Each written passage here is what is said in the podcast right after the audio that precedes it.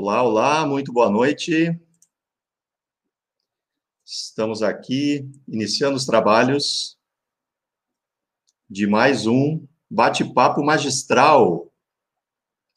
Hoje com a temática de diferenciação em serviços. Essa vai ser a dinâmica da nossa conversa de hoje. Para isso, a gente trouxe, eh, como sempre temos feito, há 30, 29, hoje 30 encontros, pessoas interessantes né, para esse debate. Essa é a intenção do bate-papo magistral, de ser um, um bate-papo informal, onde os conteúdos aparecem em meio às conversas informais aqui que vamos traçando, apesar de termos aí um pequeno roteiro, mas o fato é que queremos aproveitar esse momento com vocês para discutir as temáticas que são relevantes. E para isso, quero chamar ela, que já esteve conosco em vários dos encontros, inclusive já esteve no centro dessas conversas falando sobre finanças, a Glaucia Nietzsche. Boa noite, Glaucia, tudo bom? Oi, Luciano, muito boa noite, tudo ótimo. Boa noite para todo mundo que já está conectado com a gente. É sempre um prazer estar aqui, né? E a gente sempre traz assuntos diferentes, então, mesmo que não seja da área financeira, eu acho que os serviços eles norteiam todo o nosso dia a dia, porque a gente está sempre se utilizando deles, convivendo com eles e prestando serviço para eles, né? Então a gente espera que a gente possa no dia de hoje contribuir um pouquinho para a melhoria desses processos. Maravilha, maravilha.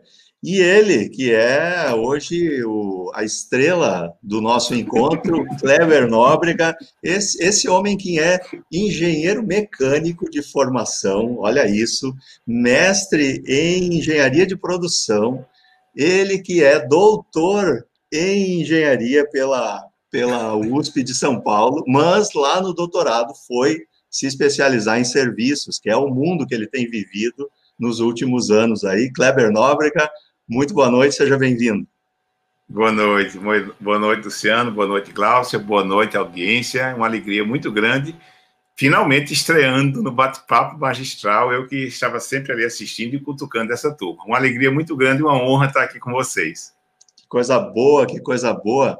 Digam para a gente de onde vocês nos assistem, de onde vocês estão, porque nós estamos nesse bate-papo unindo os dois Rio Grandes, né? Rio Grande do Sul e Kleber, que está lá no outro Rio Grande, no Rio Grande do Norte, né? na terra do sol, Natal. Olha que maravilha, que maravilha isso. Né? E já faz, fazemos aqui o convite a você seguir as nossas uh, redes sociais, aqui no YouTube também. Uh, Inscreva-se aqui no nosso canal, curta as páginas da Magistral no Instagram e no Facebook, para acompanhar a evolução dos nossos conteúdos. Acesse também o nosso site lá, porque no blog nós temos também artigos que podem contribuir aí com o seu dia a dia profissional e pessoal. Sem mais delongas, eu, Luciano Lima, vou coordenar os trabalhos hoje aqui e vou trazer também à, à frente as uh, discussões que os nossos, a nossa audiência vai trazendo aqui para o nosso bate-papo, Kleber. Então, a gente vai ter também, esperamos que, né, a contribuição aí da nossa audiência. A gente vai hoje fazer uma atividade um pouquinho diferente, diferente no seguinte, nós temos um desafio, porque esse homem aí é um homem que ele pertence à Academia Brasileira da Qualidade. Hoje, é, neste ano, não é hoje nesta data, é hoje neste ano, o dia de hoje é o Dia Internacional da Qualidade. Esse rapaz aí, hoje de manhã, esteve envolvido com uma live com as feras da qualidade. Né? Então, eu convido vocês a buscarem, depois eu deixo aqui nos nossos comentários também o link do encontro que aconteceu hoje de manhã, reunindo as, as pessoas de maior expressão uh, na história da qualidade do Brasil para uma live histórica, realmente, uh, que foi muito bacana. Duas horas de conteúdo, né, Clever? Duas horas de dedicação. Né? Quem é que estava lá? Diz aí para a gente, só para gente, a gente relembrar rapidamente o Cláudio Moura Castro, que é o articulista da revista Veja, né, entre outras funções que ele já ocupou, Dorotea Werneck, uma das pessoas que contribuíram para o Programa Brasileiro de Qualidade e Produtividade, e eu não sabia, Luciano, ela é responsável pelo programa de é, quando a pessoa, o salário desemprego. Hum. Foi ela que estruturou quando Segura trabalhou no Ministério, Ministério do Trabalho. Né? Teve, uma, teve uma contribuição muito grande no Código de Defesa do Consumidor também brasileiro e é uma pessoa maravilhosa. o Jorge Gerdau, gaúcho aí, né? E vocês, presidente do Movimento Brasil Competitivo, entre tantas outras funções que ele tem, é acadêmico também da, da ABQ, e o professor Vicente Falcone. É, foram os quatro debatedores. O, os moderadores fomos eu, o Eduardo Guaranha, aí também do Programa Gaúcho de Qualidade e Produtividade, Isso. e o outro acadêmico, José Augusto, né, Abreu. Mas assim, nós três éramos só os moderadores. Maravilha. E por que, que eu estou falando disso? Porque porque Kleber hoje está imbuído aí numa série de atividades, é a, é a, segunda live dele do dia e ele ainda vai fazer mais uma. Depois, depois do nosso encontro aqui, Kleber tem um encontro que tradicionalmente acontece nas terças-feiras e excepcionalmente essa semana é, vai acontecer na quinta, então a gente vai terminar pontualmente, talvez até dois minutos antes do nosso encontro, para Kleber poder respirar um pouquinho, tomar uma água e ir lá para o Leituras Conectivas, que é a live que nós vamos ter na sequência da nossa e, com Kleber. E lembrando, Luciano, que isso vai acontecer por um problema de falta de qualidade. Olha né? isso. Na terça-feira. Na prestação live... de serviços. Exatamente. Essa live que normalmente acontece na terça-feira às 20 horas, é, eu estava com tudo pronto aqui, o estúdio, e aí quando a gente foi começando, cadê a conexão, né, que não vinha, e nem roteando 3G do, do iPad, do iPhone, enfim, não teve jeito. Joga para quinta-feira, então. Né? Então aí juntou, mas pa, paciência, né? Vai ser faz bom, parte, vai ser bom. Faz parte do processo, faz parte do processo. Kleber, uh, a, gente vem, a gente vem falando uh, sobre serviços já há algum tempo. Uh, conta um pouquinho para quem não te conhece, né? Como é que tu chegou até aqui? Né? Ou seja, o que, que é a tá. trajetória do Kleber aí nesse mundo dos serviços? É, eu comecei assim, me aproximei do, da qualidade a partir de 1984 e fazendo o mestrado em engenharia de produção lá em Florianópolis, na, na Universidade Federal. Né? E aí eu fiz uma dissertação que foi dissertação de mestrado ligada a diagnóstico da qualidade. Na época, a minha proposta foi tentar juntar uma série de modelos de sistemas de qualidade que aconteciam no mercado e ver como é que a gente poderia né, é, contribuir para isso. No meio do caminho acontece a ISO 9000. Hum. Né? Então, sabe aquela coisa? Eu fiquei assim meio. E, e agora? E o meu trabalho de pesquisa? Como é que vai ficar? Né? Enfim, ele já estava no meio do caminho, a gente conseguiu levar adiante. E quando foi depois eu fui para o doutorado, é, havia muito uma história assim de em serviços uh, você utilizava as sete ferramentas, utilizava controle estatístico de processo em serviços, que coisa complicada. Então havia uma série, os conceitos e princípios tudo bem, você, você aplica, mas as ferramentas não rolava para serviço. Hum. Tem uma coisa que eu gosto muito de falar que é o seguinte: serviço você pega, produto você sente, né? Então, o serviço é fácil de avaliar porque você tem características funcionais, dimensionais, cor, largura, altura, peso, né? E serviço, a intangibilidade. E aí eu me propus a estudar exatamente o que seria a gestão da qualidade em serviços. E foi o, o meu tema de tese de doutorado, foi a segunda tese de doutorado feita no Brasil sobre o tema. É, só que a primeira foi um enfoque de marketing, é, de uma uhum. pessoa lá da FEA USP, e eu, né, na engenharia de produção, trouxe a gestão de qualidade de serviços com um cunho mais prático e principalmente de gestão de qualidade. E aí, a paixão, né? Porque serviços é uma coisa apaixonante. Muito bom. A gente foi descobrindo ao longo do tempo que a gente está consumindo muito mais serviço que a gente costuma é, imaginar. E aí a proposição foi exatamente isso, de como é que seria a abordagem de qualidade em empresas de serviços. E aí, no meio do caminho, Luciano, a gente descobriu o seguinte: que não é só empresa de serviço que presta serviço, porque na indústria está cheio de gente que presta serviço.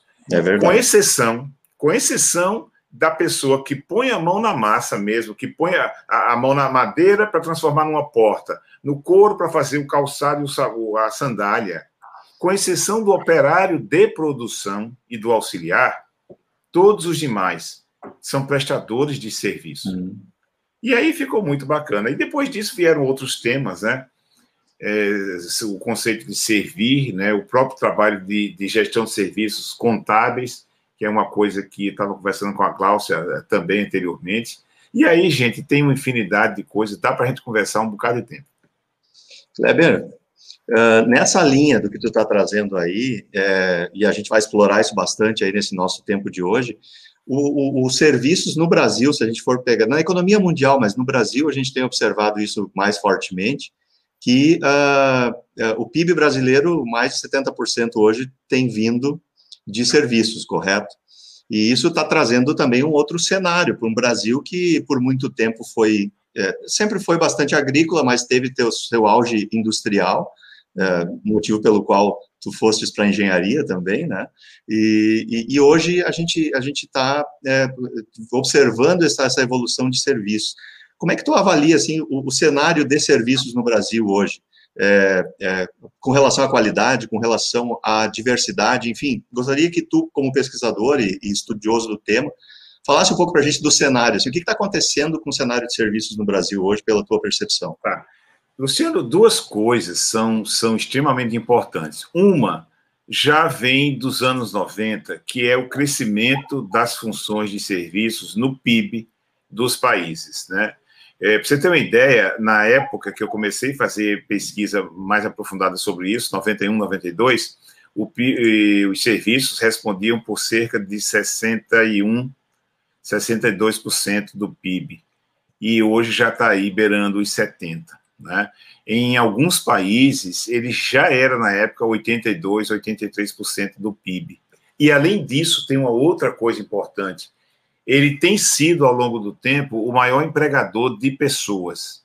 Né? Então, as pessoas têm trabalhado muito nisso, porque havia um movimento que era o de mecanização agrícola e de automação uhum. industrial, uhum. né? que aí as pessoas iam para serviços. Então, esse é o primeiro fenômeno, e ele continua, ele continua crescendo.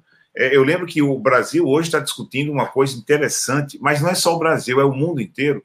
A dependência que nós ficamos da China, né, diante dessa pandemia, né, de máscaras, por exemplo, o mundo, de repente, uhum. diante da necessidade que teve, viu que não tinha condição de fazer máscaras, tiveram que importar lá da China.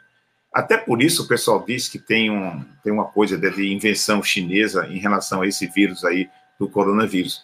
Então, assim, o mundo se deixou desindustrializar, levando a indústria para a China, né, de maneira geral. Ok, mas aí vem uma outra coisa, né, além de tudo isso, que é o movimento, é um movimento já mais recente, mas assim, é um movimento. Agora, eu vou falar uma palavra que agora que é uma palavra que está se tornando conhecida: servitização. Para você ter uma ideia, quando eu li isso em 87, né, primeira vez que eu li, uh, era a gente chamava de, não tinha uma palavra, a gente chamava de servicialização. Uhum. O, que, que, é, o que, que é servicialização? É a transformação da, da indústria em empresas de serviços. Por quê? Havia, um, já nessa época, uma outra coisa que era o processo de industrialização de serviço. Uhum. Eu vou dar um exemplo, de dois exemplos de industrialização de serviço.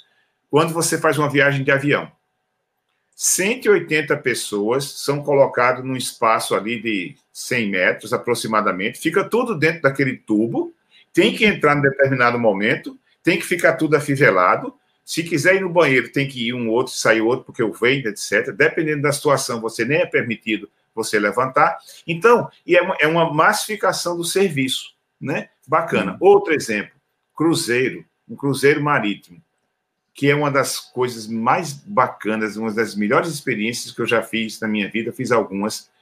3.500 pessoas dentro de um barco passeando pelo mundo. O barco para numa cidade de manhã cedo, o navio, né? Uhum. Aí você vai conhecer aquela cidade. Quando é finalzinho de tarde, ele sai, viaja à noite, amanhece em outra cidade. As, os turnos de refeição são feitos em dois turnos, porque 3.500 pessoas, você alimentar esse pessoal tempo. todo ao mesmo tempo, em, em quatro horas, tem que dividir em turno. Aí quem faz o jantar no primeiro turno vai assistir o teatro na primeira sessão, né? Quem vai jantar no segundo turno assiste o teatro na primeira sessão. É, de novo, é uma massificação de serviço. Então, isso é, é o movimento que acontecia de industrialização de serviço. E aí veio o movimento, principalmente vindo com a digitalização, da servitização, que é a transformação da indústria de serviço. Se alguém aqui com menos de 25 anos estiver assistindo essa, essa, essa nossa fala, esse nosso bate-papo, existia um negócio antigamente chamado CD, redondinho assim, que você botava numa, numa máquina e tocava música, sabe? Compact disc. Pô, tu e nem foi no vinil, né? Tu nem foi no vinil. Né? Não, não, vinil. Respondendo o jogo. O DVD é outro. A gente não compra mais CD, a gente não compra mais DVD porque são produtos que viraram serviços. Então, de maneira geral, a servitização está fazendo com que a indústria tradicional de produtos ela esteja cada vez mais incorporando serviços. Então, assim, Luciano, parece que o mundo está virando o mundo dos serviços, né? Não somente pelo PIB, mas também por causa da transformação dos processos industriais. E agora, com a digitalização, pronto, aí o negócio ficou uma maluquice mesmo. Porque a gente é, é muitas vezes servido por máquinas, né? Sim, sim, bem isso. E, e Glaucia, isso na, na, no movimento, olhando para o aspecto financeiro, uma das questões que impactou e que é sempre uma dificuldade dentro do mundo de serviços é a precificação de serviços, né? Essa é uma discussão que sempre, diferente do, do da indústria, né, onde é que eu junto os custos das matérias-primas e mais, né, ou seja, tudo, como disse o Kleber, eu pego na mão, né, enquanto que o uhum. serviço é percepção, né, Kleber, principalmente, né, é, entre outros aspectos, né, logicamente. Mas é isso, né, Glaucio, tem um aspecto de, que cria uma dificuldade aí de precificação também, né. Sim, porque ele, ele acaba sendo mais intangível. Você, ele, o cliente está disposto a pagar o que ele vai sentir usufruindo daquilo, né? E o que um pode sentir pode ser diferente do outro, ou conforme esse serviço for, for prestado, também pode ter essa diferença de percepção, né? Então, sim, o processo de precificação também é diferente. Mas antes de eu falar um pouquinho mais que isso, eu queria só fazer um parênteses, porque eu preciso elogiar o nosso convidado, porque eu participei do workshop hoje de manhã da qualidade e foi uhum. sensacional. Eu sou fã de todos aqueles que estavam lá, né?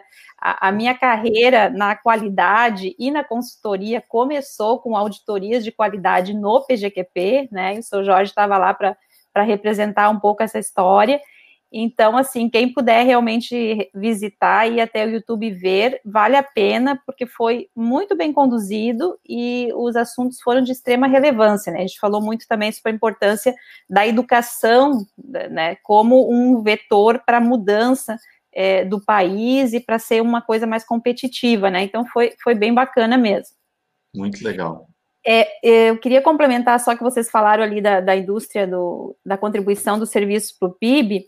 É, eu também pesquisei, tem uma, uma publicação recente do Sebrae que identifica que no Brasil nós temos hoje 19 milhões de empresas, né, CNPJs criados. Desses, 8 milhões e 600, ou seja, 45% são empresas prestadoras de serviço. Então, a uhum. gente já tem mais empresas de serviço do que de comércio, e mesmo somando as demais áreas como indústria, construção civil, turismo, ainda a área de serviços está representando 45%. Quase a metade. Quase a metade. E dessas empresas de serviço, 95% são MEIs, microempresas ou EPPs. Olha ou isso. seja, são empresas de pequeno porte. Então, isso é um super desafio na questão da qualidade, né? Porque são empresas que não têm uma estrutura por trás e que qualquer erro pode significar a falência do negócio. Então, Exato. mesmo que sejam pequenas falhas, né? Elas podem representar que aquele negócio não vai seguir. Então, a questão do, de, da satisfação do cliente, né, é o ponto-chave. E isso foi discutido no workshop de hoje de manhã pelo professor Falcone. Ele falou, inclusive, que ele percebe que está se existindo um retrocesso um pouco na parte do conceito da qualidade, né?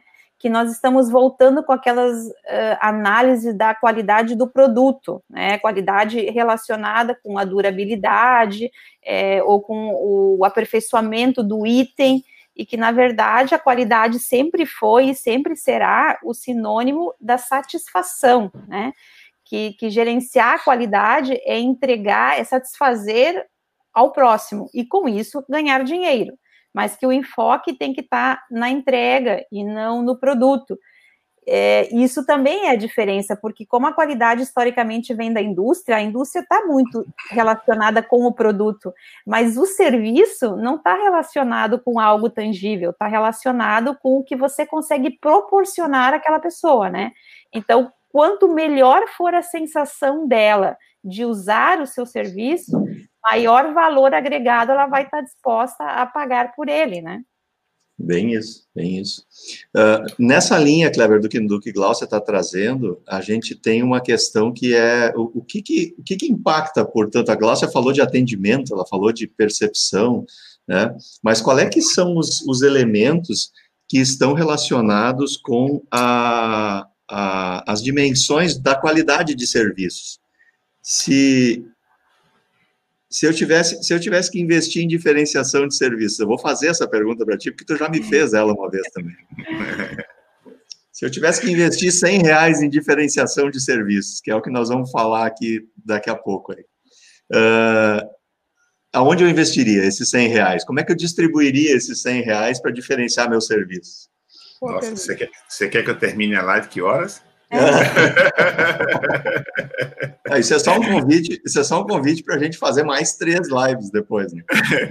Olha só, é, eu vou, bom, eu vou fazer o seguinte, eu vou falando e se eu estiver me alongando muito, você dá uma parada, faz uma intervenção, porque nossa, que, que pergunta maravilhosa, boa, mas ao mesmo tempo assim tem um bocado, tem muito chão para a gente aproveitar nesse sentido aí. Só antes de, de aproveitar, Luciano, eu, eu coloquei ali no, no nosso bate-papo aqui interno o, o, o, título do evento de hoje, Cláudia, que você já falou tanto de hoje que eu acho que vale a pena botar o link, né? Já está lá, eu... já está lá, já botei, já botei ah, para todo pronto. mundo poder acessar. Bacana, maravilha. Só não, só não vão lá agora, né? Agora é. é, depois vocês vão lá e assistam lá o evento. Isso. Tá? Muito bom. E, e, e dá um desconto para um, um, contratempozinho que houve ali no início, tá? Depois que você assistir um minuto, vai para o minuto seis. Depois a gente vai. vai dá para fazer edição no YouTube. Depois eu vou dar um jeito nisso aí. Mas, enfim, foi um contratempo que houve, como outras coisas que têm acontecido nesse mundo de hoje. Olha só, é, como se diferenciar em serviços, né? É, eu uso para isso uma, uma, um modelo do, de um autor chamado Grompus. É mania de professor e pesquisador. A gente está na empresa, tudo, mas a gente sempre usa as referências né, fundamentais, teóricas, porque isso ajuda muito a gente entender. É, duas coisas. Você tem que investir em dois lados: o que fazer e como fazer. Né? Muito bem. O que fazer é os serviços que você vai oferecer para os seus clientes. Hum. O como fazer é a qualidade dos serviços que você oferece para o seu cliente. Então, se é, eu sou eu, é, se eu sou um restaurante, tenho um restaurante. O que e como, então, né? O que e como, exatamente, hum. o que e como. Se eu sou um restaurante que tenho refeição, né, eu tenho serviço de coquetéis e eu tenho um serviço de entretenimento. Muito bem. E a Gláucia, tem um outro restaurante que tem um restaurante, o serviço de coquetéis, entretenimento, e ela tem um serviço de lazer infantil e um serviço de estacionamento. Bom, ela tem cinco serviços, eu tenho três. Então, ela já, ela já se diferencia em relação a mim pelos o quês, né, uhum. né, que são os serviços que ela oferece. E isso é uma discussão interessante, porque quando a gente vai conversando com as pessoas, é, olha, com, com frequência eu chego em qualquer organização, qualquer empresa e pergunto: quantos serviços vocês têm? Ah, eu tenho ser, é, serviços, a gente faz serviços é, domiciliares, a gente faz serviço de transporte, a gente faz serviços médicos. Só que, olha, tem, quais? Tem uma infinidade de serviços que tem, que tem aí. Em homenagem aqui à Gláucia, é, nós fizemos trabalhos de pesquisa com o pessoal da área contábil e que, olha, no máximo, o pessoal conseguia levantar 11 ou 12 serviços contábeis. E vocês sabem quantos serviços contábeis existem? 100. Uhum. Levantamento que a gente fez agora, recentemente, mês passado, existem 100 serviços. Só que as pessoas não se apercebem disso por aquilo que a Gláucia falou antes, o serviço é intangível. Uhum. Então, existe uma série de coisas que são feitas e que a gente não se dá conta daquilo e até quando é cobrado, a gente acha que o cara está querendo meter a, mão no, bolso da gente. Então, a primeira coisa é os serviços. Quais são os serviços que eu ofereço? Muito bem. E o segundo é o lado do como eu ofereço cada serviço. E aí, quando você tocou na questão das dimensões, é, é, dá para pensar também, olha, o, o, o que, que o cliente seu avalia como um bom serviço ou como um serviço prestado de qualidade. Aqui, claro, eu não tenho tempo para fazer uma pesquisa, uma sondagem com vocês, mas quando a gente pergunta isso, é muito legal quando a gente trabalha isso com mais tempo e, e até assim num curso. Mas são cinco os fatores que fazem um cliente avaliar se um determinado serviço tem qualidade ou não, de maneira geral. É, os aspectos físicos do serviço, né, a confiabilidade, a presteza, a segurança e a empatia ou atendimento. O que, que é cada uma dessas coisas? Os aspectos físicos é a vestimenta, é a infraestrutura, é a sede né, da empresa. Né? Quanto mais ela tem uma sede apresentável e bem estruturada, ela atrai mais ou atrai menos os seus clientes. Confiabilidade, faça o que você prometeu. Uhum. O que foi que o Luciano prometeu para vocês aqui da audiência hoje? trazer conhecimento sobre diferenciação de serviços contábeis. Se ao longo da live você percebe que está tendo isso, é, contábeis não, diferenciação de serviços. Diferenciação de serviços. É, eu estou em contábeis, é por causa de um curso que vai ter a semana que vem, depois o Luciano vai falar até disso aí. Então, é, faça o que você prometeu. Se vocês perceberem que a, a, estão saindo dessa live conhecendo um pouco mais sobre diferenciação de serviços, o trabalho teve confiabilidade. Terceira dimensão, presteza, é boa vontade. Né? Sabe aquela coisa que você chega numa loja para comprar um produto, fica rodando a loja, não aparece um cristão para lhe, lhe atender, para lhe dar atenção, né? É a falta de presteza. Então, a presteza é a boa vontade no sentido em acolher e iniciar o, o serviço. A quarta dimensão, a segurança, eu chamo também de competência, é a qualificação das pessoas. Então, você vai fazer um pagamento em algum lugar e a pessoa não sabe calcular o troco, né? Ali. Isso é falta de qualificação. Por fim, o atendimento, ou também chamado empatia, que é a atenção, o tratamento, a cortesia, né, como o cliente é atendido. E aí, é, se você tivesse 100 reais, Luciano, na sua provocação, é, é, as pesquisas feitas com serviços mundialmente mostram o seguinte: como é que você gasta os 100 reais? 32 reais você gasta em confiabilidade. Você investe em é, entregar para o cliente aquilo que ele contratou, aquilo que ele comprou. 32. Depois, em 22, você vai investir na segurança, na qualificação da equipe. Tá? Aí você tem 19 reais para gastar em presteza, né? na boa vontade e na disposição para o cliente. É, aí nós estamos já com, acho que 59, né? 32 com 22, não, 54 com 3, com 16, é, acho que dá 73. É, você investe 16 em atendimento, e aí eu vou desmistificar uma coisa que existe muito por aí. Atendimento é tudo. Uhum. Depende. Depende. Porque se o que você quer é curar uma dor, o médico pode até, a equipe pode até ser grosseira, mas se eles aliviam a sua dor, você sai dali dando risada e satisfeitíssimo, Glaucia.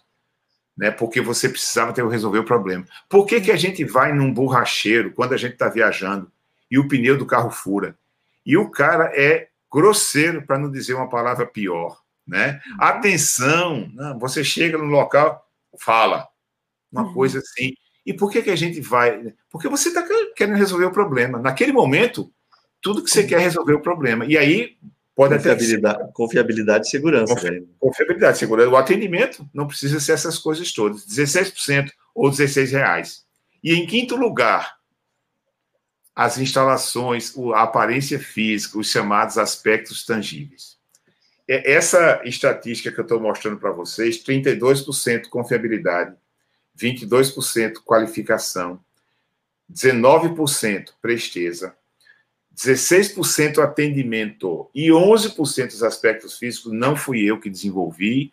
Isso aí são pesquisas feitas mundialmente, Mas, claro que dependendo do serviço, isso muda um pouquinho, mas ele geralmente obedece essa hierarquia.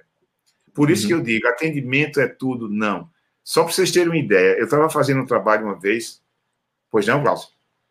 Não, só para dizer que no aspecto físico também, agora muito com a pandemia, até trouxe, eu acho que uma, uma relevância ainda menor, né? Porque tantos serviços hoje podem ser prestados remotamente ou encontraram outras formas que a questão do local onde ele é aplicado, ela, eu acho que ela perdeu um pouco mais ainda a importância.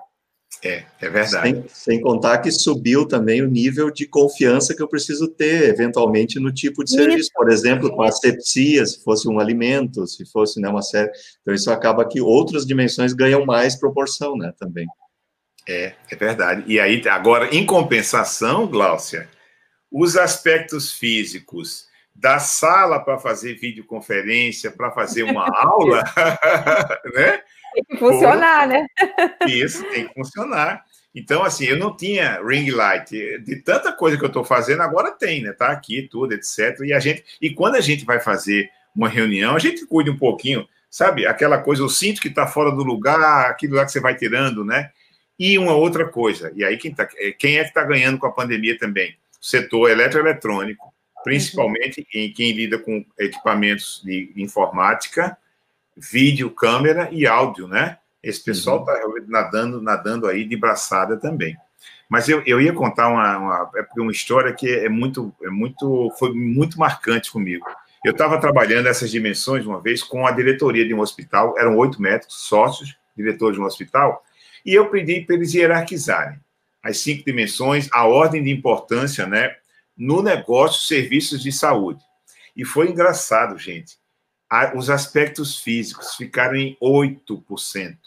Hum. Eu, na estatística que eu citei para vocês, foi 11%. Na estatística que eles mostraram, 8%. E a confiabilidade foi lá para os 36%, alguma coisa assim, hum. muito alta. Ali, naquele momento, Gláucia, eles disseram assim: ei, ei, ei, aquele projeto de reforma da hum. recepção do hotel, do hospital. Vamos repensar, vamos segurar. A gente precisa mais é investir em qualificação das pessoas e atenção ao paciente.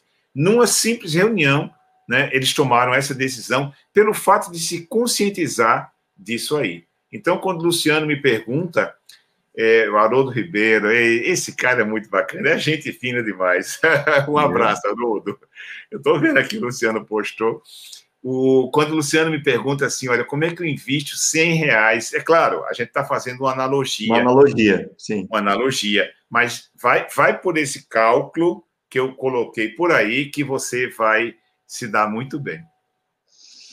Uh, Kleber, uma coisa que, que acontece aqui, a gente precisa, agora que tu falou aí, deu uma boa noite para o Haroldo, né? Eu vou prestigiar aqui, já, já trouxe, eu já trouxe os, os, os, colegas que já passaram por aqui, mas está aqui ó, o João, o João eh, Batista Custódio, pensa num empresário que está diferenciando serviços contábeis na, na região, pens, pensando jeitos diferentes de, de, de, trabalhar o negócio, a empresa contábil, né? Bem interessante o trabalho que o Custódio tem feito.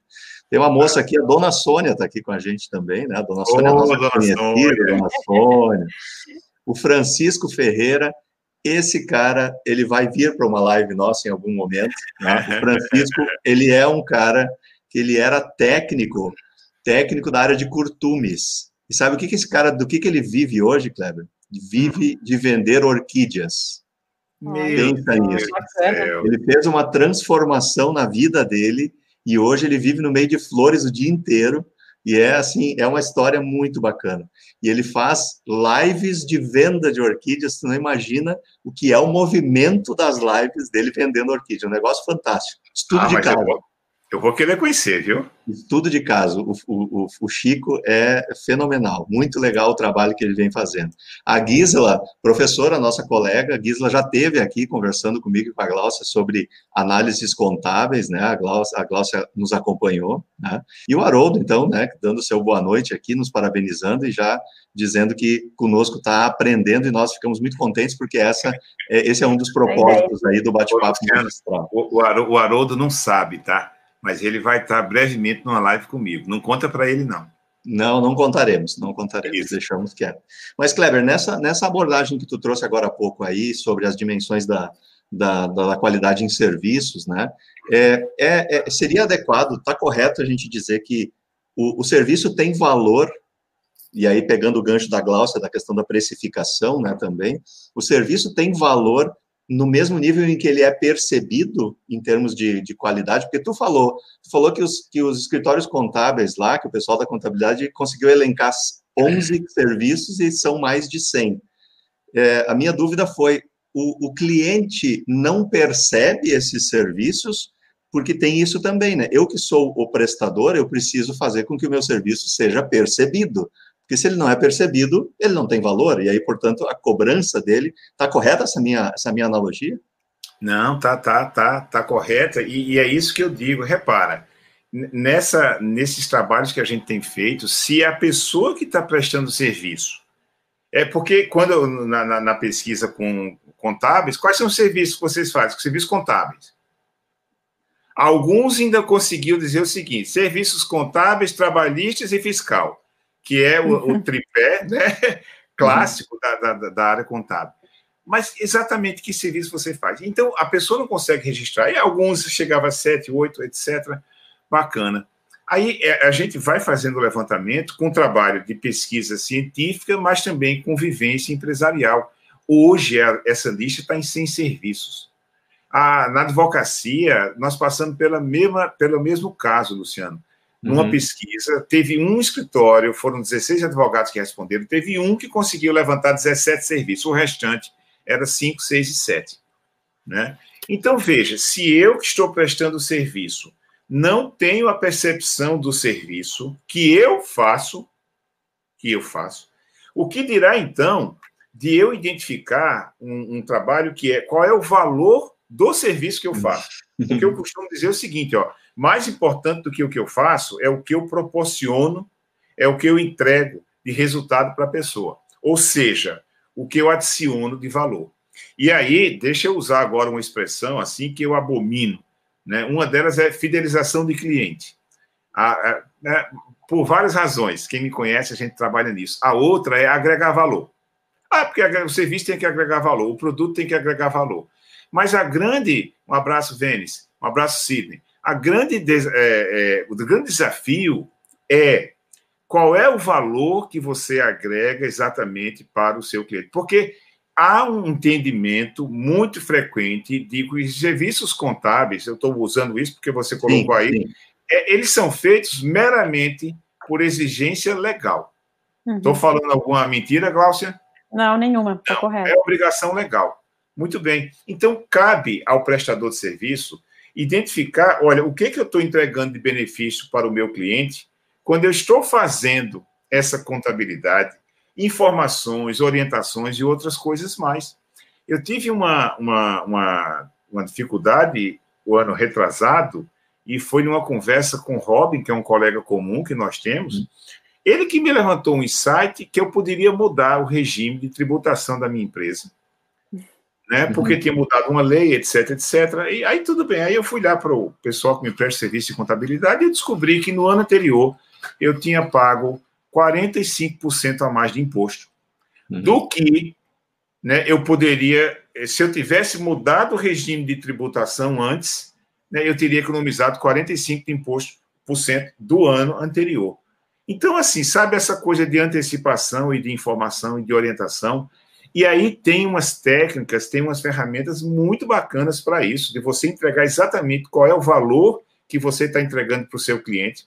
Porque se eu não sei o valor do que eu estou falando, eu não estou falando valor financeiro, é valor no sentido de agregar valor, de resultado e benefício, o que dirá então o cliente? Né, que não entende, que uhum. simplesmente não entende. O contador é o cara que domina né, aquele assunto ali. Então, quando a gente consegue identificar isso aí, primeiro, Primeiro, olha, eu tenho que mudar esse entendimento que eu não presto 12 serviços, eu presto 100. Ou eu posso prestar, Cláudia, porque nem todo escritório também faz, sim, por sim. exemplo, contabilidade gerencial. Sim. Nem todo a escritório de advocacia faz orientação é, matrimonial. Às vezes as pessoas se especializam né, em determinadas áreas. E depois disso, qual é o valor? E aí, aí não vai ficar fácil a precificação, não. Uhum. Mas vai ficar menos difícil. Uhum. Vai ficar menos difícil quando você mostra para o cliente, e isso a gente chama, Luciano, de influenciar a percepção do cliente. Né? O que, que eu estou trazendo né, de valor ali para ele. Muito bom. Glaucio, alguma questão aí? Assim, eu só queria reforçar, já que a gente está falando das empresas contábeis, de, de, realmente essa falta da necessidade de, de, vender a ideia do que são os serviços, né? Quando nós entramos nas empresas para fazer algum trabalho de consultoria na área financeira, a primeira coisa que eu peço, eu quero ver o balancete do DRE. A pessoa fica me olhando como se ela nem soubesse o que eu estou falando. Né? Por quê? Porque ela acha que aquilo é uma coisa que o contador faz para entregar para o governo, né? E daí, então, justamente para a gente reforçar essa ideia, primeiro, de que tem que representar realmente a realidade do negócio, tem que ser transparente e tal, também reforçar a questão de que esse é um trabalho que o contador te proporciona, que já existe dentro do teu dos teus serviços, ou seja, é um custo que tu paga para ter e que tu precisa aprender a usar, porque é uma ferramenta de gestão. Tu pode extrair dali inúmeras simulações e valores que tu pode questionar para fazer o teu planejamento. Então, é, a maioria dos clientes de escritório contábil não não percebe que o que o escritório faz pode ser útil para a gestão. Isso é super grave. Tá. Ah, sim. E, sim. e exemplificando isso aí, repara, por exemplo, uma live como essa, né? Uma live como essa, a pessoa pode entender que é o quê? Olha, é, é entregar conhecimento. Ok, é, né? Mas é, é uma boa live, tomara que vocês estejam gostando dessa live aqui, que sinta que está entregando conhecimento. Mas, além disso, existe entretenimento. Dependendo do assunto, ah, em algum momento tem uma, uma brincadeira, tem um humor, tem alguma coisa que faz. O Haroldo Ribeiro, é, as lives que ele faz, ele bota entretenimento musical. Ele tem lá o trio que é as Gonzaguinhas, que é as meninas que estão cantando lá. Gente, em live. Olha tá? que show. Outra coisa que a gente, em uma live, também pode entregar, não estou dizendo que entrega, ela pode entregar, é troca de conhecimento, network. Uhum. Network. Né? Essa história que você contou da, da, da venda de orquídeas, eu já estou aqui como um pesquisador de serviço que sou, já curioso para conhecer o Chico, tudo, e depois a gente né, interagir um pouco de, é, nesse sentido. Olha quanta coisa, olha quanta coisa a gente tem aqui, além de a disponibilização de informações acessórias. Então, quando a Glaucia falou da live da ABQ de hoje, quando o Luciano disponibiliza aqui o link dessa live, isso são informações acessórias que não é só o serviço de ah, fazer uma live para falar sobre diferenciação de serviços contábeis. É bacana isso, né? É muito show, é muito show. E isso, e isso faz com que a gente também, Kleber, congregue gente de várias, vários lugares, né? Porque isso a tecnologia tem nos permitido. Né? O Haroldo está ali agradecendo pelo convite que nós fizemos aqui, ele não sabe ainda para a live, né? Mas aí tem o, tem o Rodrigo, o Rodrigo Neumann é, está lá no Mato Grosso assistindo a gente, né? A Vênis está, tá em, acredito que esteja em Minas Gerais, nas Minas Gerais, né? É, o Sidney, Tá, tá. O, o Sidney, que é o Sidão, né? O Sidão já teve com a gente aqui também, no bate-papo magistral e em outros encontros, está nos dando aí o boa noite também. Então, olha, olha a abrangência que a gente tem nessa condição, né? É, de, de, Viajar. A live faz você viajar pelo país. Portanto, né? E já aconteceu, já aconteceu, e, já, e eu já vi e já fiz isso também, de as pessoas aqui no chat começarem a conversar entre si, né? Elas começam, elas começam a conversar entre si, perguntando questões e, e falando de perguntas, né? É, tem um cara que é o campeão das perguntas, vamos ver como é que vai ser hoje, né? Mas diz Robin Pagano que chegou, né? Falamos dele há pouco aí, bem, né? E ele, e ele acabou de chegar, né? E, e, professor Leonardo Cataldo, o professor Leonardo Cataldo vai estar conosco aqui agora nas últimas lives desse ano. Ele traz, Kleber, uma questão que, na verdade, é uma questão que se complementa. Ele, ele pergunta o seguinte, ó. A avaliação do cliente na qualidade de serviço acaba dando uma nota avaliativa ou até eliminatória no item da dificuldade do fornecedor? E ele complementa aqui, de alguma forma, tá, tratando-se o serviço de um sentimento, quando existe uma nota baixa, ainda conta um resultado positivo no benefício final? Eu acho que tem a ver com o, o que, que eu quero buscar também do serviço, né? Tem essa, essa, essa relação, ela, ela, ela não é tão é, direta, né? É, repara, quando a gente. É, é, Leonardo, né? Senhor Leonardo, Leonardo. Obrigado, obrigado pela pergunta, Leonardo. É, não é uma pergunta fácil, né? Mas, assim, quando a gente fala de. essa, é, quando eu sempre digo essa história de que produto você pega, serviço você sente, produto, se eu soltar, faz barulho, né? É, serviço, não. É, o que a gente está querendo chamar atenção é a característica de intangibilidade do serviço. Então, uhum. a, a, a, tudo tem a ver, essa coisa de percepção de serviço, isso é um negócio tão importante, mas assim, ó, quando as pessoas é, é, reclamam que uma consulta médica de um determinado médico, 500 reais é caro, mas essa pessoa compra uma calça jeans por 500 reais, ou ela compra um aparelhozinho desse aqui por 4, 5 mil reais, uhum. mas a consulta médica é cara. Ah, por quê? Porque o médico vai ficar ali 20 minutos, me fazer umas perguntas, tudo, para escrever alguma coisa, eu vou embora. Nossa, ganhou dinheiro fácil. É, o que, que é o valor? Né? A coisa que a gente tem de maior valor na nossa vida é saúde. E se a saúde nossa não vale 500 reais, mas esse negocinho aqui vale 4 mil, né? o mundo está errado. Mas aí tem uma, existe explicação para isso, Leonardo. Nós fomos educados numa lógica de manufatura. Uhum. Por isso que a pessoa acha o serviço do médico de 500 reais caro, mas era dar 500 reais numa calça. A gente valoriza o produto físico tudo isso tem a ver com essa lógica que a gente teve. Mas quando você vai num show sua, da sua banda, do seu cantor preferido, que você gasta, não vamos botar um dinheiro muito alto, mas também não tão barato, 200 reais.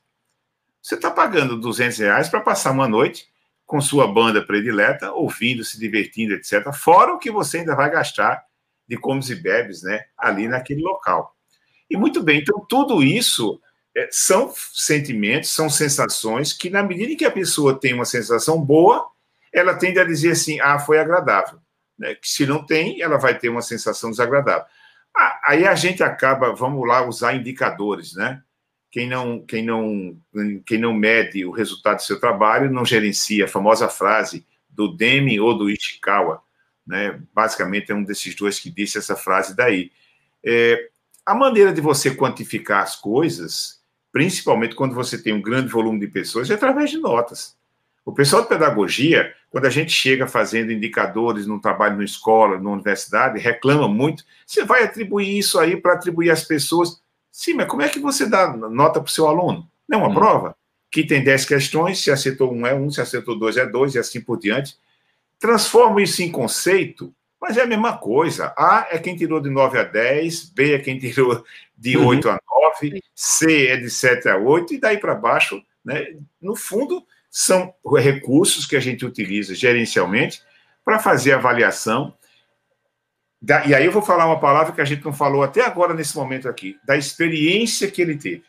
Uhum. E quando eu falo de experiência, né, ou, ou, é uma outra palavra que a gente não usou ah, nesse momento aqui, não, não é objetivo do, do da, da live, mas quando eu falei lá no começo de que a qualidade é o que você faz e como você faz, a experiência tem a ver exatamente com essa dimensão. Como é que você se sentiu ao longo daquele tempo que você ficou ali recebendo aquele serviço? Né? Sim. Né? E, e, e, aí, nesse sentido, só para eh, ainda complementar um pouquinho a resposta para o Leonardo, o NPS hoje, que é uma medida, o NPS, gente, é uma coisa assim, eu queria ter inventado o NPS. Eu também. Porque o cara teve, ele foi muito feliz na muito. proposição dele. Aí tem gente criticando que 9 a 10 é muito, poderia ser de 8,5 a 10, etc. Tudo bem, você pode mudar a escala, mas você, claro. com uma pergunta, que é de recomendação, né, você recomendaria o serviço para outras pessoas, ou o produto, né, pode ser para produtos também, só que ele nunca é para aí. Você vai fazer outras avaliações depois. Então, Leonardo, uma nota qualquer, ele apenas exprime eu diria assim, a porta de entrada. Uhum. Se o cliente deu 9 ou 10, bacana, ele está, ele tá, é, o que chama lá o cliente é advogado. Se ele deu 7, você tem que perguntar alguma coisa para ele.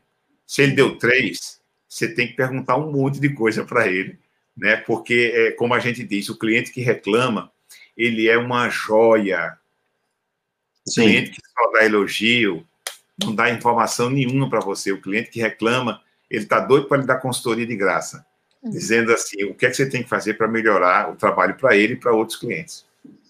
Muito bom. Kleber, a gente já está fazendo a curva aqui dos últimos 10 minutos. E eu, uma das coisas que eu prometi hoje é encerrar até as 8 horas, né?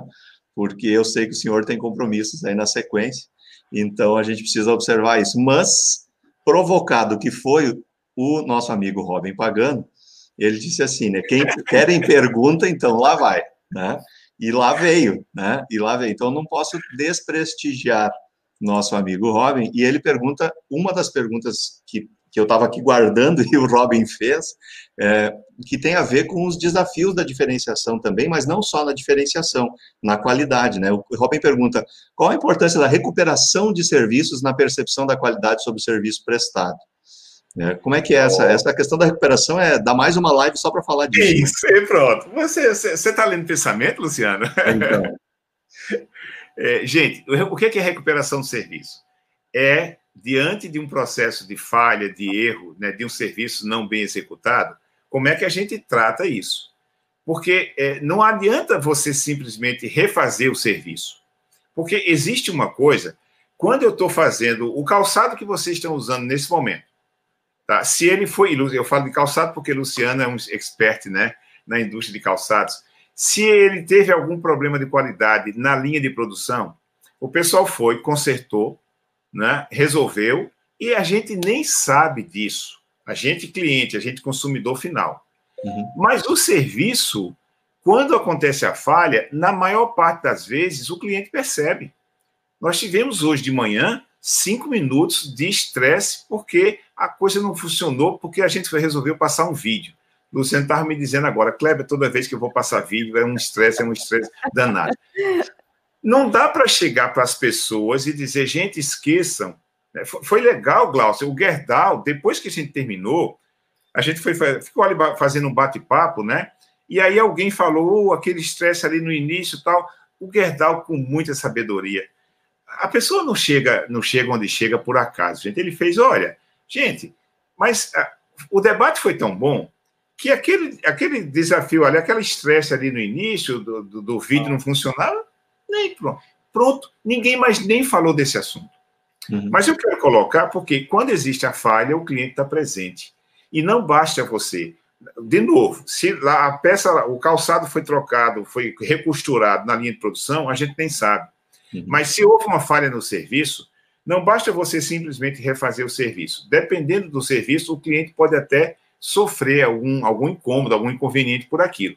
E aí, os procedimentos de recuperação dizem que, além de você refazer o serviço, você tem que fazer isso de uma maneira com extrema agilidade, extremo conhecimento, respeito e até uma coisinha que é um truquezinho que 60, 67% dos clientes gostam, é você fazer um efeito compensação. Você fazer alguma coisa a mais. Né? Uhum. E aí, com isso, eu aproveito e respondo exatamente essa questão do hobby. Com essa coisinha a mais que você faz, além de você refazer o serviço, você, o cliente sai assim, nossa, que bacana. Uhum. Olha, eu mandei lavar o carro, veio aqui, o carro veio com uma coisinha aqui suja, eu fui lá reclamar, o pessoal me deu um polimento. Né? Ou uhum. seja, eles consertaram aquilo que saiu mal feito, mas eles fizeram alguma coisa a mais. Então, o cliente, a gente chama isso de o efeito uau da recuperação de serviço. Por isso que quando o Luciano falou que dá para falar é, uma, uma, live inteira só desse tema aí, é, vai bem por aí. E o Robin, com, agradeço muito a pergunta, Robin, porque exatamente, é, repara, em serviços, é, você vai falhar. Em algum momento, vai Sim. ter alguma falha, e o cliente vai ver. E não basta você. Não, não dá para pensar que a gente vai fazer certo da primeira vez, todas as vezes. Em algum momento a gente falha. Nesse momento é importantíssimo você ter um procedimento de recuperação de serviço para reconquistar o cliente, a, a influenciando a percepção dele. Obrigado, Robin. E eu ainda, eu ainda quero aproveitar porque Haroldo fez aqui uma pergunta que ela é outra que vai dar uma outra live para falar, mas eu não quero perder a pergunta de Haroldo, porque elas já vão ficando guardadas aqui para as próximas lives que a gente vai fazer com Kleber e ou né, convidados. O Haroldo pergunta, Kleber, por que, que apesar do custo para manter o cliente é bem mais baixo do que para conquistar um novo, a maioria das empresas não se preocupa em manter o cliente atual? Ah, isso aqui é muito divertido. É, é, não, isso, isso me lembra telefonia, operadora de telefonia celular. Né? Um caso que eu vivi, gente, que os caras tinham um lote de telefones de um determinado fabricante que estava com defeito, eles passaram para aquela operadora em nível nacional e o pessoal continuava vendendo nas lojas. E eu estava fazendo um trabalho para uma franqueada dessa operadora e eu perguntei para eles: Mas rapaz, você está vendendo produto, você sabe que o cliente vai.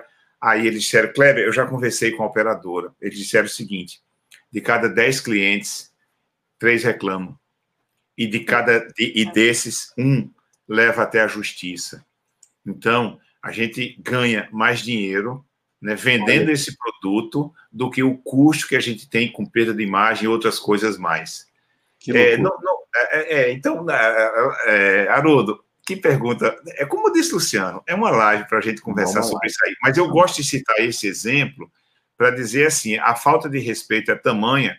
Eles faziam, eles tinham um cálculo mesmo, tá? Valia a pena do ponto de vista financeiro de qualidade, de respeito ao cliente, nem pensar, né? Mas do ponto de vista financeiro, valia a pena fazer aquele produto, entregar aquele produto com defeito, do que ter todo o custo que eles iam ter com a devolução e outras coisas mais. Kleber, eu quero aproveitar é, e, e, hoje essa nossa live ela tem esse dinamismo, né, bastante grande, porque tu, com teu conhecimento, a gente tem que, no bom sentido, te explorar, tirar o teu sangue aqui, né, com, com, com o conhecimento que tu tens, mas, né, mas é, se a gente pegar, por exemplo, nesse aspecto, e é por isso que eu quero já amarrar uma questão aqui, é, para a gente encerrar, é, a, gente tá, a gente trabalha bastante, tem tido bastante oportunidade de trabalhar com empresas contábeis. Né? Empresas contábeis praticamente trabalham com modelo de assinatura, né? ou seja, você tem um contrato recorrente, né? E, e, aí, essa pergunta de Haroldo cabe muito bem também para essa questão do, do quanto as empresas contábeis podem é, reforçar os serviços para quem já são, quem já é cliente, né? E, e, o, e o mundo de oportunidades que existem dentro dos que já são clientes para fazer valorizar aqueles 100 serviços lá, ou outros tantos, não é? E, e, e para isso, Kleber está uh, uh, trazendo aí né, um, um, curso especial para serviços contábeis, né, Kleber? Para tu encerrar a tua participação, antes da. E eu poder te dar tchau aqui também, né? Porque eu sei que tu tens esse. É, ele já está formigando assim por dentro. Dona Sônia já está aqui, ó, no é. WhatsApp. É. É, termina, sai daí. Mas eu só queria que tu falasse, fizesse aí uma rápida fala sobre o que é esse produto. Eu vou deixar aqui o link para quem quiser acessar e depois eu te despeço e fico com a Glaucia aqui para fazer os encerramentos. Aí eu te libero e aí. e a gente se encontra lá no Leituras Conectivas. E a gente se encontra no Leituras. Hoje vai ser o dia dos links aqui, porque eu vou botar o é. link do Leituras aqui também depois. O, o curso, é, o curso a gente vai fazer semana que vem, tá? Dia 26, das 18 às 21 horas chama Diferenciação Avançada em Serviços Contábeis. Esse curso, ele, ele, é um, ele é um... Nós demos esse curso em outubro, um curso de gestão de serviços contábeis. E a turma gostou muito e pediu um segundo curso. Nossa, tudo que a gente quer na vida, né, gente? Claro. Então a gente fez, a gente vai fazer esse segundo curso, diferenciação avançada, que é, é, é mais ou menos isso que eu respondi aqui, Luciano, né, do que você faz e como você faz, mas existe uma ferramenta chamada matriz de importância frequência, que vai ser o ponto alto desse curso aí. Vai ser a semana que vem, o Luciano já colocou o link ali, né? Quem é contador tem um, né, tem um valor mais acessível né, do que aquilo que está colocado lá. Semana que vem, dia 26, das 18 às 21 horas. Show de bola. Kleber, eu quero que tu dê o tchau aí para poder te liberar super obrigado, gratidão aí pela tua, pela tua disponibilidade generosidade de aceitar o nosso convite. Vais voltar certamente para mais conversa, nós temos que fazer mais umas três aí para dar conta de todos os assuntos, né? E, e então, por favor, teu, teu boa noite aí para nossa audiência. Luciano, muito obrigado. Desculpe, eh, Glaucio, muito obrigado também pela atenção, pelo carinho, pela hospitalidade. Desculpe o mau jeito, mas está é, tá, tá programado às 8h05 a outra live. Eu ah, tenho, eu, eu tenho que ir para lá. Mas eu quero fazer mais um convite para vocês. Amanhã, às 13 horas, eu começo um novo programa. Tá? É uma, uma série de lives falando de serviços. Vai ser através do Instagram. Amanhã, 13 horas, no Instagram, Instagram de Kleber Nóbrega Aguardo vocês lá. Muito obrigado e aguardo vocês daqui a pouco no Leituras Conectivas. Valeu, valeu. Tchau, tchau. Tudo de bom. Obrigado. Valeu. Tchau. abraço, tchau. Tchau. Muito bom. Ficamos eu e Glaucio aqui. Ficamos eu e Glaucio aqui uh, para fazer os, os, os, as considerações finais. Glaucio, é um tema extremamente relevante, né? E, e, e, Kleber realmente está aí com essa, com essa questão. A gente tem conseguido sempre avançar alguns minutos aqui no bate-papo magistral. Hoje a gente teve que fechar exatamente no tempo. Uh, é importante que a gente também faça um registro de que estamos nós, né? Antes disso, deixa eu colocar que hoje vai ser o dia dos, dos links. Aqui, ó. Esse link que eu estou disponibilizando agora aqui para vocês é o link da live que está iniciando do Kleber e o que, que é essa, o que, que é essa live do Kleber? É, é um evento que ele faz semanalmente, às terças-feiras, um evento fantástico de apresentação de livros e debate sobre esses livros. Então, se você tem interesse em conhecer livros, uh, o Leituras Conectivas é um, um, um, encontro semanal onde livros são apresentados e depois é, rola um debate sobre esses livros. Então, uma oportunidade aí, às 8 e 05 daqui a dois minutos, três minutos, aí você pode entrar nesse, nesse encontro. E, Glaucia, para a gente fechar, é, nós queremos também lembrar do nosso programa, né? Do nosso programa que temos aí é, falado nos últimos encontros, que é o nosso curso também da, da Magistral, que tivemos a oportunidade de construir. Que programa é esse? Quantos temas a gente tem tratado nesse programa? É, esse programa tem, tem todos os temas importantes e ele atende também muito bem todas as empresas de serviço, né? Porque a gente passa por todas as etapas, a gente fala sobre a liderança, fala a questão da, da necessidade do controle dos processos, Fala da área financeira, que deve ser a mais importante, na minha opinião, né? Talvez você discorde disso. Mas a gente fala sobre gestão de pessoas, né? Então, é um, é um curso que abrange vários temas, ele é muito prático, muito objetivo. A gente também faz algumas entregas e, e algumas questões que as pessoas podem usar como modelo para iniciar fazendo isso, isso. ferramentas. É. E dentro também do que o Kleber estava falando, né, ele começou ali explicando uh, ah, para você entrar na questão da diferenciação, né, o que fazer e como fazer. É, na verdade, isso está dentro daquela tecla que a gente vem batendo desde o início da necessidade do planejamento, né? Isso. E quando eu falei lá no início que a maioria das prestadoras de serviços são pequenas empresas, essa é a minha preocupação. Quer dizer, a gente tem visto que a maior dificuldade é romper, é, é fazer o P do PDCA, né? A gente, então está muito fazendo o D de executar, mas uh, o, pequeno empresário ele precisa entender que esse tempo de fazer um treinamento, de escutar um especialista, de usar uma ferramenta, né, é um tempo de trabalho. É, o planejar é a parte importante do trabalho, é mais importante que o executar, porque aí você sabe se o que você está executando tem sentido ou não, né? Bem então. O, o, o nosso curso vem para auxiliar as empresas a poder dar esse passo no planejamento. Isso aí, seis horas, seis horas, seis temas, 25 vídeos de curta duração, fácil de assimilar, conteúdo disponível. Deixei o link aí também para quem quiser é, é, ir lá conhecer mais sobre o, o, o curso. Há um investimento extremamente acessível de 197 reais. Você está fazendo um investimento para subir um degrau, né, vamos dizer assim, especialmente para as empresas de micro, pequeno e médio porte aí poderem ter um, um, uma atualização. Muito bom. Dito isso, três minutos passando aí do nosso tempo regulamentar. Gláucia, é, para o teu boa noite, mais uma vez eu quero agradecer aí a, a tua é, participação e parceria nesse encontro de hoje, em que a gente teve aí o Kleber falando sobre diferenciação de serviços. Não, eu que agradeço, Luciano. Achei ótima a live, muito leve, muito bom conversar com o Kleber, né? Realmente a gente pode fazer outras lives sobre assuntos relacionados a esse, porque tem conteúdo para ser explorado. Muito contente, muito contente de estar aqui. E agradecendo a todo mundo que ficou com a gente durante essa uma hora. Eu espero que a gente tenha cumprido com o prometido, né? Para ficar dentro lá das características do serviço de Isso. qualidade. E uma boa noite para todo mundo. Show de bola. Pessoal, eu ah, mais uma vez agradeço a participação e presença de vocês também aqui conosco. Nós aí chegando, a, chegando hoje a 30 encontros, 30 eventos do é, Bate-Papo Magistral, trazendo sempre conteúdos de relevância para a vida pessoal e profissional de quem nos assiste agora ao vivo, nessa uma hora que a gente está aqui, ou também depois que nos assiste na reprise. Repassem esse conteúdo para quem vocês entenderem que é pertinente, né, que possa influenciar e agregar. Sigam a Magistral Consultoria e Capacitação nas redes, Instagram, YouTube, Facebook. Marque aí né, a sua, faça a sua inscrição aqui no nosso no nosso canal para você receber notificações de novos vídeos Toda quinta-feira estamos aqui trazendo novidades para você. Semana que vem vamos falar sobre gestão da área comercial. A gente quer trazer Gustavo Campos, vai ser o nosso convidado, já está confirmadíssimo. Estávamos hoje aí definindo algumas linhas de conversa e Gustavão vai estar tá com a gente aqui para falar sobre a questão da gestão comercial, né? O que é e como estruturar e quais são os desafios e, e, e comercial em épocas de crise, enfim, vamos ter aí muito papo, seguramente, e vou contar com a participação da Gláucia novamente para estar aqui conosco no bate-papo da semana que vem.